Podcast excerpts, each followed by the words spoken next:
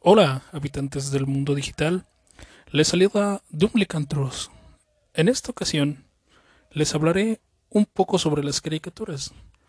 Últimamente, en la red social en la que ocurren todos los desastres, o sea, Twitter, ha aparecido un movimiento en el que tratan de cancelar caricaturas antiguas, eh, principalmente los Looney Tunes. Y no quiero andar tanto en el caso de Pepe Le Pew y el acoso, porque en una lectura muy, muy superficial sí se puede entender que es acoso. Pero creo que también deberíamos ver un poco cuál es el contexto de lo que estamos viendo, ya que nosotros como padres somos los responsables de lo que ven nuestros hijos y, y explicarles qué es lo que está sucediendo. En un momento cuando yo veía esas caricaturas, sí me tocó ver a Pepe Le Pew y ver cómo perseguía a la gatita, pero no lo veía tal cual como acoso propiamente, sino, o sea, qué tan desesperado está este zorrillo que en lugar de estar en un bosque vive en la ciudad, que confunde a una gata solo por su línea, o sea, es un animal que no está en su entorno, y yo lo podría tomar como un proceso de urbanización, de qué tanto la ciudad se ha comido los bosques, que ahora este animal que propiamente es del bosque está habitando en un entorno urbano. O sea, desde ahí pues la mirada que le podemos dar a esta caricatura es muy diferente. Incluso si hablamos un poco de otros personajes de los Looney Tunes, como por ejemplo lo que es Elmer, que es este cazador que se la pasa corriendo todo el tiempo detrás de Box Bunny, al cual han acusado de violencia con armas. Y vuelvo a decirlo, de, si lo vemos de un modo superficial, pues sí, el tipo es un cazador y va con su escopeta por ahí en todos los capítulos. Pero veámoslo también de este modo. Siempre que se topa con Box Bunny, boxas eh, algún truco para que al momento de que Elmer dispare se dañe a sí mismo yo podría hacer una lectura de que lo que realmente nos están mostrando es que a pesar de tener armas y sentirte poderoso con ellas, terminas dañándote a ti mismo. Y aún así se me hace muy extraño, ya que Elmer siempre ha respetado las reglas, o sea, siempre que comienza su, su, su pequeño spot o su pequeño historia que nos estén contando, comienza con que Elmer está viendo en qué momento se abre la temporada de caza. O sea, Elmer nunca ha buscado simplemente cazar por cazar o matar animales por matar animales. Digo, sí, es un deporte la cacería. Y Elmer siempre ha sido respetable de esas reglas. Yo recuerdo un capítulo muy claro en el que Box y Lucas son perseguidos por Elmer y llegan a un árbol donde está el cartel que dice temporada de conejos y Lucas lo quita no, al revés. Dice temporada de conejos, Box lo quita y Lucas aparece como temporada de patos. Y Lucas lo quita y aparece otra vez temporada de conejos. Y así se están un rato y Elmer no sabe a cuál de los dos perseguir.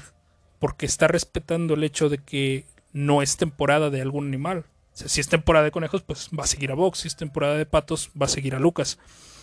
Incluso ese pequeño capítulo yo me acuerdo muy bien que al final aparece temporada de Elmer. Y entonces este suelta la escopeta y empieza a huir de, de Vox y Lucas que lo persiguen. Porque entonces vemos este análisis de qué pasaría cuando el cazador es quien se vuelve la presa. Entonces es muy difícil hacer un análisis viéndolo desde un punto de vista muy personal.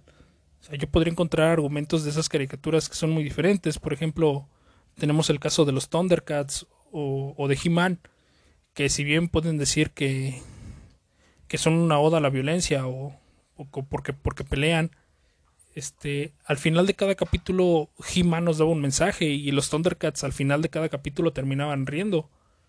O sea, sí nos daban una serie de acción como tal, pero el punto central era otro, era dejar una pequeña enseñanza a través de esta caricatura incluso con las caricaturas actuales, yo siento que el, el, hecho de que le hayan quitado a los Thundercats su parte de acción para meterla en comedia pues sí afectó realmente a lo que eran los Thundercats, a su esencia que era originalmente. Y lo mismo habría pasado con los jóvenes titanes, ahora con jóvenes titanes en acción, que los vemos convertidos en payasitos, literalmente, cuando la serie de los jóvenes titanes original fue una de las mejores que tuvo Cartoon Network en su tiempo. Incluso podemos ver que, no sé, yo hacía el, comparativo con los Power Rangers, de que muchos critican que la serie original estaba llena de estereotipos y que incluso era racista, ya que el personaje afroamericano, Walter Jones, era el Ranger negro y la chica asiática era el Ranger amarillo, lo cual podría considerarse un estereotipo, pero temporadas más tarde se fue corrigiendo y en la actualidad ya hemos tenido, por lo menos que yo recuerde, cuatro Rangers rojos afroamericanos, incluso un latino. O sea, muchas veces pensamos que con cancelar o evitar que nuestros hijos vean las caricaturas que se hacían hace tiempo ya estamos logrando un cambio y la verdad es que no. Porque, por ejemplo, vuelvo al caso de Pepe Le Pew, en las caricaturas actuales ya se nota un cambio en él, ya no es este zorrillo que va persiguiendo todo el tiempo a la gatita, sigue con su actitud de dandy, pero ya no es lo mismo.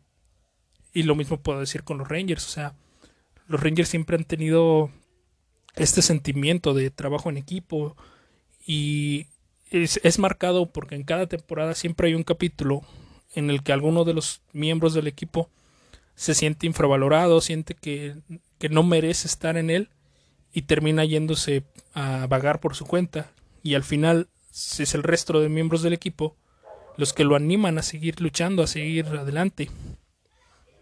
Incluso caricaturas más actuales, como por ejemplo Steven Universe, que en su momento se fue acusada de, de mantener una agenda progre y que la inclusión, más que nada por la comunidad LGBT, pero el mensaje que deja Steven Universe para mí es muy bueno. O sea, el chico está atrapado en una guerra que no le corresponde y no solo tiene que lidiar con los errores de otras personas, sino que buscar su identidad en el proceso. Y vemos también cómo las relaciones entre personajes afectan a tanto a él como a los demás miembros. Digo, tenemos el caso de Garnet que cuando descubrió que que el enfrentamiento entre entre la persona que para ella era su ejemplo a seguir no era quien ella creía, su relación se rompió. Eh, digo, como un pequeño spoiler, Garnet está formada por por dos este por un rubí y un zafiro, que son estos dos personajes que a través de su amor lograron hacer una fusión que, que aparentemente era imposible en, en, el contexto de la serie, obviamente. Y yo veo a Steven como un héroe muy diferente, o sea, lo vemos luchar, pero Steven no ocupa una espada, no ocupa sus puños, Steven ocupa un escudo, porque su meta es proteger a sus seres queridos Incluso siempre trata de entablar un diálogo de primer momento. Y ya cuando ve que pues las palabras no pueden lograr el impacto adecuado, entonces sí ya tiene que defenderse.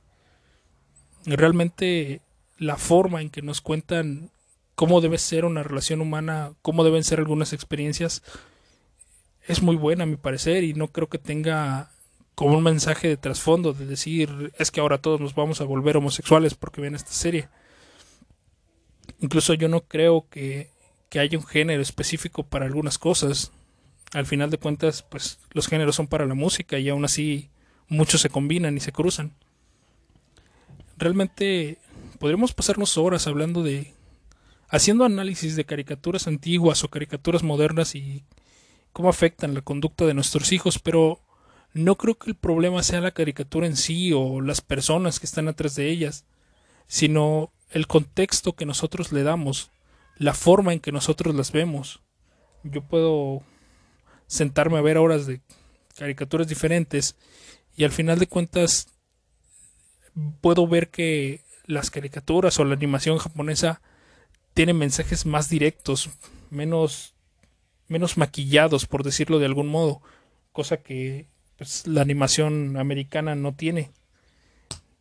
Y a veces eso es algo muy bueno, o sea, que no directamente le digamos a los niños qué está pasando. Incluso la forma de ser inclusivos. Digo, por ejemplo, tenemos el caso de My Little Pony, que en su momento así fue, siempre ha sido tomada como algo muy de niñas, pero la serie más reciente se encargó de hacerlo para un público más diverso, o sea, para que tanto niñas como niños pudieran disfrutarlo. Y aunque parece extraño, yo no siento que esté mal. O sea, no siento que haya una agenda política detrás de ellos. Y si la hay, pues al menos lo supieron esconder de la mejor manera.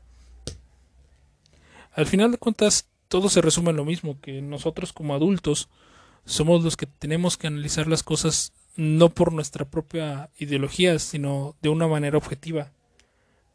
Yo podría decirles que Dragon Ball Z está mal porque Goku siempre quiere pelear, pero si analizamos la saga desde un principio, Goku comenzó peleando para proteger al mundo. O sea, Goku comenzó como un, como un peleador, un deportista en su torneo de artes marciales y después empezó, por el hecho de ser el más fuerte, empezó a convertirse en el protector de la humanidad. Y de hecho, en, saga, en la saga más reciente, que es Super, empezamos a ver un lado muy negativo de Goku, un un lado que pensé que nunca se vería, y es el hecho de que Goku nunca está con su familia y prefiere estar entrenando por un objetivo meramente egoísta, que es ser el más fuerte de todos, a estar con su familia. Y esto se contrasta mucho con el personaje de Vegeta, que siempre tuvimos casado que Vegeta era el malo, era el villano y, era el que trataba de destruir a la humanidad. Y resulta que este Vegeta pues se casó y tiene, tiene sus hijos y Vegeta siempre asistió al parto de sus dos hijos, o sea, él a pesar de ser rudo y a pesar de ser malo entre comillas, siempre estuvo ahí para su familia y Goku que tenemos bien casado que, que él es el protagonista y que él es el bueno, realmente no vio crecer a sus hijos, no educó a sus hijos. Digo, el caso más claro es, es Gohan, su primer hijo que fue completamente educado por Milk. Y Goten fue entrenado por Milk. Y Goku realmente pues nunca estuvo, nunca ha estado presente en la vida de sus hijos. Y ese aspecto negativo pues realmente nunca se había hablado, al menos en mi generación. Todos los que son fan de Dragon Ball siempre lo veían como que Goku es el más fuerte y es el más poderoso. Pero ahora podemos ver y explorar este lado negativo que tiene como digo, al final se trata de que nosotros analicemos las cosas que ven nuestros hijos o incluso las cosas que vemos nosotros mismos y no tanto por querer tirar hate o por querer decir, ah, yo soy diferente porque no me gusta esta saga o esta otra, sino hacerlo de una manera objetiva y entender realmente qué es lo que nos quieren contar los autores, porque al final de cuentas todo producto de animación tiene un mensaje a veces no es el que queremos oír. Y pues ya para ir concluyendo este episodio, los invito a reflexionar sobre estos temas, a hacer esa doble lectura y no quedarnos con lo que ciertos usuarios en redes sociales nos hacen creer.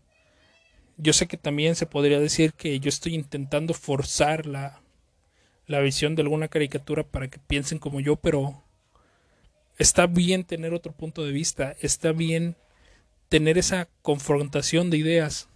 Al final de cuentas, de esa confrontación de ideas se empieza a acercar más a la verdad. Así que esto ha sido todo por esta ocasión. Soy Dumlicantros. Hasta la próxima.